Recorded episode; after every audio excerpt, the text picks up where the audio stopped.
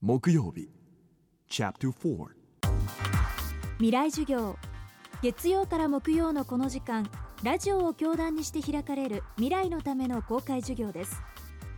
各ジャンルの指揮者の方々が毎週週替わりで教壇に立ちさまざまな視点から講義を行います。今週の講師は東京大学大学院教授菅三淳さん。さまざまな媒体で世界情勢や日本の問題点を鋭く指摘する政治学者。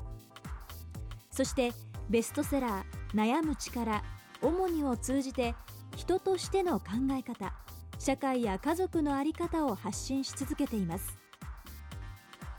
ここまで3月11日以降の日本は何を目指せばいいのかそして諸外国とどんな関係を構築するべきなのかを伺ってきました。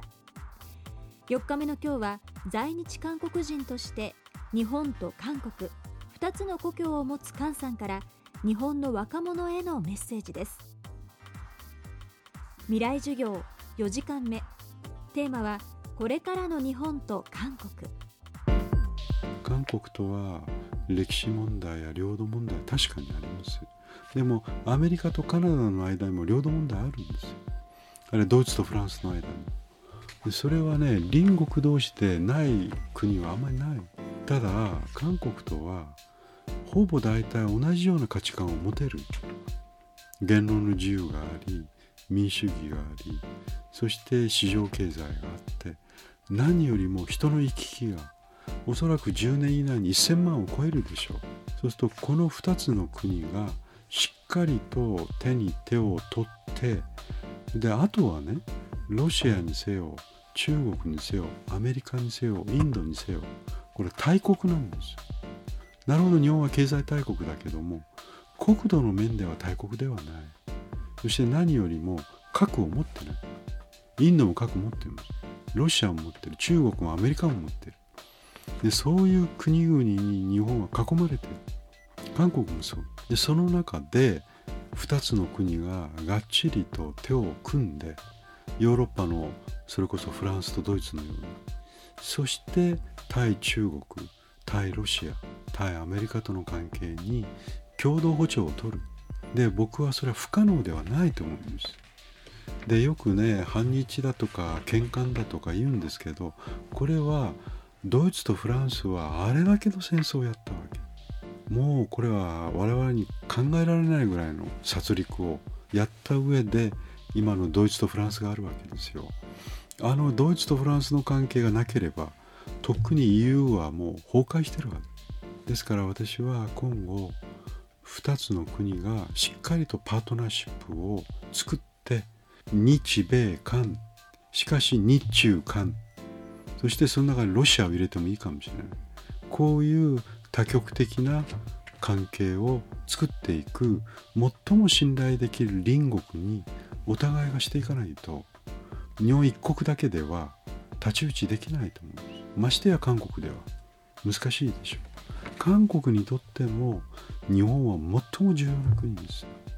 それを考えてね新しいやっぱり日韓パートナーシップを本当の意味で作っていくべきだと思うんですね。あの311以降ですねだんだんみんな不安になってパイが少なくなる。パイが少なくなれば自分の未来がどんどんこう狭まっていくんじゃないかと考える人もいるかもしれない。でもそれは逆に考えてだからこそ日本はむしろ日本一国だけで自己関係してはいけないと。日本以外の国と強いパートナーシップを作っていく。